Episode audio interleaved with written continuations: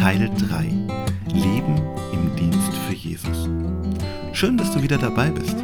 Das ist jetzt der dritte von fünf Teilen der Reihe Tiefgang. Wir denken über geistliches Wachstum nach.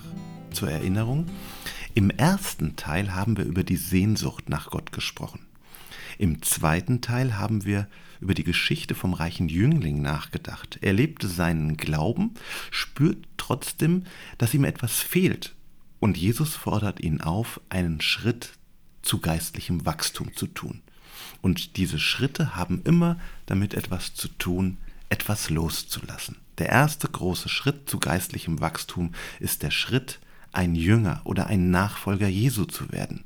Und dazu muss der reiche Jüngling sein persönliches Glücksprogramm loslassen. Alle der Jünger Jesu hatten zu Beginn der Nachfolge etwas losgelassen. Steht immer wieder da. Petrus seinen alten Beruf und Fischereibetrieb, Johannes und Jakobus ebenfalls das Fischerboot und den alten Vater und Levi seine Zollbude. Der Ruf in die Nachfolge ist ein Ruf in den Dienst für Jesus, ein Ruf in die Aktivität. Die Jünger sind mit Jesus unterwegs gewesen, sie haben von ihm gelernt und sie haben in seinem Namen gewirkt. Wie sieht diese Nachfolge Jesu, diese Spiritualität aus? Jesus hatte sie ausgesandt, zu predigen, zu heilen und Dämonen auszutreiben. Wir lesen im Neuen Testament, dass das manchmal so viel war, dass sie so viel zu tun hatten, dass sie nicht einmal Zeit zum Essen fanden.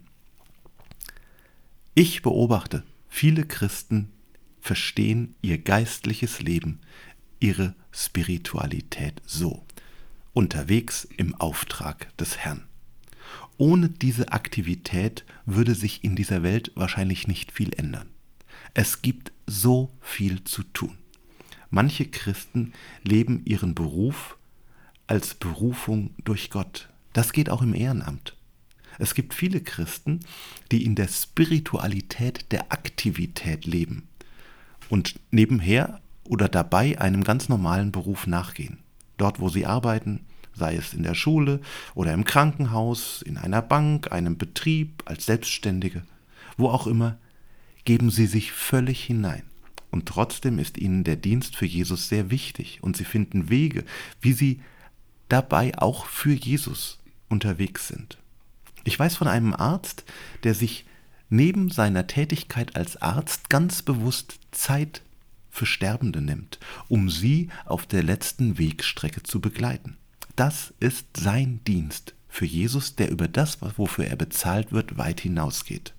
Und ihm gelingt es, seinen weltlichen Beruf und seine geistliche Berufung auf diese Weise zu vereinbaren.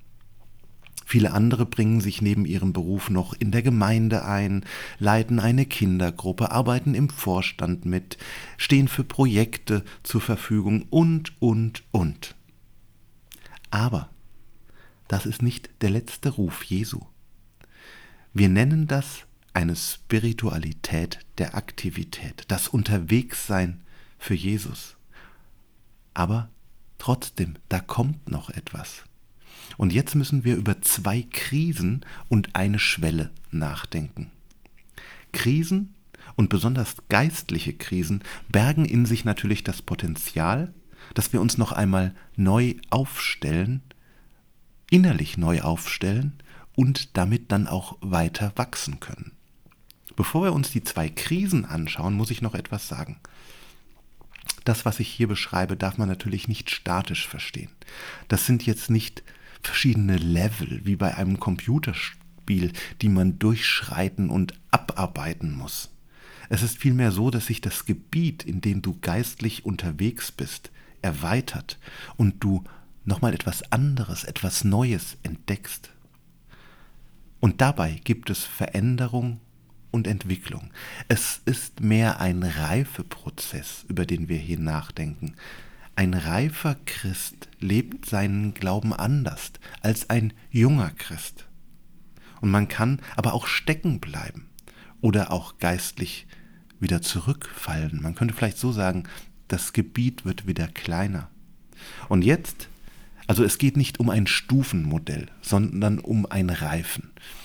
Und jetzt müssen wir über zwei klassische Krisen reden, die viele Christen im Dienst für den Herrn erleben. Und dabei ist es egal, ob sie hauptamtlich oder ehrenamtlich unterwegs sind.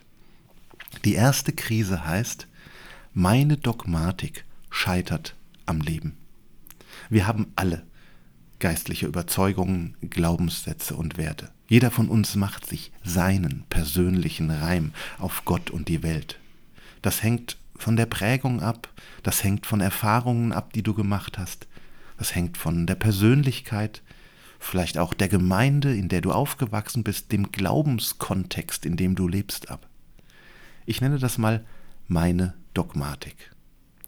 Meine Dogmatik heißt letztlich, so wie ich denke und so wie ich es verstanden habe und gelernt habe, so ist es richtig. Philena Heuertz schreibt in dem Buch In der Tiefe der Stille, Rechter Glaube ist eine wunderbare Sache, bis das Leben uns einen Strich durch die Rechnung macht. Toll formuliert. Wenn wir ehrlich sind und es zulassen, dann stellt das Leben unsere Glaubensüberzeugungen immer wieder gehörig in Frage. Auch von Christen, die jahrzehntelang Jesus treu nachgefolgt sind und fest davon überzeugt waren, den Durchblick zu haben, kann das Leben Glaubensüberzeugungen gehörig in Frage stellen. Spätestens, wenn die Kinder ganz anders laufen, als man sich das so gedacht hat, kann etwas zerbrechen. Ich habe manche Menschen begleitet. An diesen Krisen kann ein Mensch oder auch sein Glaube zerbrechen. Diese Krisen haben aber auch immer eine gewaltige Chance, dass sie uns weiterbringen. Das geht aber nur, wenn wir loslassen. Und die zweite Krise ist, meine Kraft reicht nicht aus. Ich stelle fest, dass ich nicht die Kraft habe, das durchzuhalten, wovon ich überzeugt bin, dass ich das tun will oder sollte. Noch einmal Philena Heuertz. Obwohl wir Christen behaupten, Jesus und seiner Lehre nachzufolgen, gelingt es kaum einem von uns, nach seinen Maßstäben zu leben. Gerade Hauptamtliche können schnell an diesen Punkt kommen, wo sie nicht mehr die Kraft haben, ihren eigenen Ansprüchen zu genügen. Und wenn dann auch noch Kritik und Forderungen seitens der Gemeinde dazu kommen, geraten sie ganz schnell in eine Überforderung und aus dem Brennen für Jesus wird dann ein Ausbrennen, Burnout. Sicher hängt das dann auch noch mit dem oftmals unerkannten eigenen Glücksprogramm zusammen, das wir nicht richtig losgelassen haben.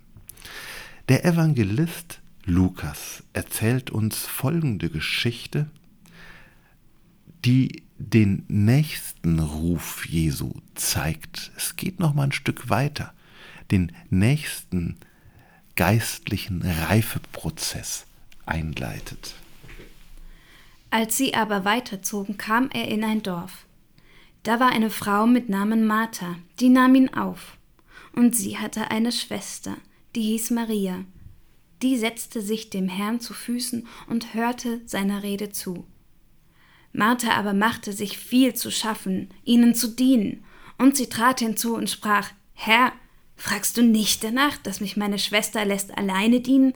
Sag ihr doch, dass sie mir helfen soll. Der Herr aber antwortete und sprach zu ihr Martha, Martha, du hast viele Sorge und Mühe. Eines aber ist Not. Maria hat das gute Teil erwählt. Das soll nicht von ihr genommen werden. Ich habe mich immer wieder gefragt, was um alles in der Welt hat Martha falsch gemacht? Nichts. Sie hat nichts falsch gemacht. Sie hat Jesus gedient und das war gut. Das ist die Spiritualität der Aktion. Jesus hat seine Jünger immer in den Dienst gestellt. Er selbst hat auch diese Spiritualität der Aktion gelebt. Das sind Christen, die sich von Gott in den Dienst stellen lassen. Das ist ihre Spiritualität. Und jetzt fragen wir noch einmal, wie sehen die Gebete in der Spiritualität der Aktion aus? Diese Gebetszeiten sind immer umkämpft. Eine Martha hat keine innere Ruhe, sich zum Gebet hinzusetzen. Wenn sie betet, was sie dann tut, dann bittet sie Gott, dass dies gelingen möge, dass jener gesund werde, sie die Kraft bekomme, alles zu schaffen und dass Gott hier und dort eingreife und wirke. Sie wird in ihren Gebeten Gott viele gute Vorschläge machen, was er alles tun könnte, um diese Welt zu einem besseren Ort zu machen. Aber in der Spiritualität der Aktion kann man leicht ausbrennen, weil man Gott aus eigener Kraft heraus dient. Die Spiritualität der Aktion ist von Sorge und Mühe gekennzeichnet, wie es Jesus hier der Martha sagt, du hast viel Sorge und Mühe. Ihr stellt Jesus die Maria entgegen. Was wird von der Maria gesagt? Sie saß dem Herrn zu Füßen und hörte seiner Rede zu. Das ist eine Spiritualität der Stille, des Betrachtens, des Hörens, des Schauens, des Lauschens und des Staunens. Und das ist ein völlig neuer, zweiter Ruf Jesu. Wenn du geistlich weiter wachsen willst, dann musst du loslassen. Der erste große Schritt des Loslassens ist mein Glücksprogramm. Stattdessen soll Jesus Herr meines Lebens sein. Und der zweite große Schritt des Loslassens? Was ist das? Meine Kraft. Ich muss lernen, es nicht aus meiner Kraft zu machen, es nicht aus eigener Kraft zu machen. Martha ist im Modus der eigenen Kraft unterwegs. Von Jesus wird immer wieder erzählt, dass er sich viel Zeit für die Stille genommen hat. Und am Morgen noch vor dem Tag stand Jesus auf und ging hinaus. Und er ging an eine einsame Stätte und betete dort. Jesus aber entwich in die Einöde und betete. Es begab sich aber zu der Zeit, dass er auf einen Berg ging, um zu beten, und er blieb über Nacht im Gebet zu Gott. Anscheinend waren diese Zeiten des Gebetes eine wesentliche Kraftquelle im Leben Jesu. Noch etwas. Ich habe mich schon oft gefragt, was hat er da eigentlich gemacht? Jetzt werdet ihr mich wahrscheinlich verwundert anschauen und sagen, ja, da steht doch gebetet. Wir haben einmal im Jahr eine Gebetswoche in unserer Gemeinde. Eine Stunde alleine beten. Was macht man da? Nochmal die Frage, was hat Jesus gemacht, in, wenn er so eine ganze Nacht im Gebet war? Hat er in der Tora-Rolle gelesen? Hat er Gitarre gespielt? Hat er Steinchen geworfen? Ist er rumgelaufen? Da steht ja einfach nur, er hat gebetet, stundenlang. Und es scheint ihm nicht langweilig geworden zu sein. Es gibt einen Vers im Alten Testament, der uns eine Richtung zeigt. In Psalm 37, Vers 7. Sei stille dem Herrn und warte auf ihn. Was wird da losgelassen, wenn ich still bin? Die Worte. Da steht, sei still. Im Hebräischen steht da die Präposition le, zu, sei still, zu Jahwe hin. Sei stille zu dem Herrn hin. Das ist eine gerichtete Stille, eine ausgerichtete Stille. Und diese gerichtete Stille im Gebet möchte ich euch heute beschreiben. Sie ist der Schlüssel, um die Gebetszeiten Jesu zu verstehen. Meine Erfahrung ist, dass wir im Bibellesen ganz gut sind, aber mit dem Gebet tun sich viele Christen schwer.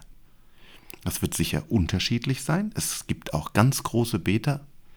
Ich möchte niemandem Unrecht tun, aber es ist trotzdem meine persönliche Erfahrung.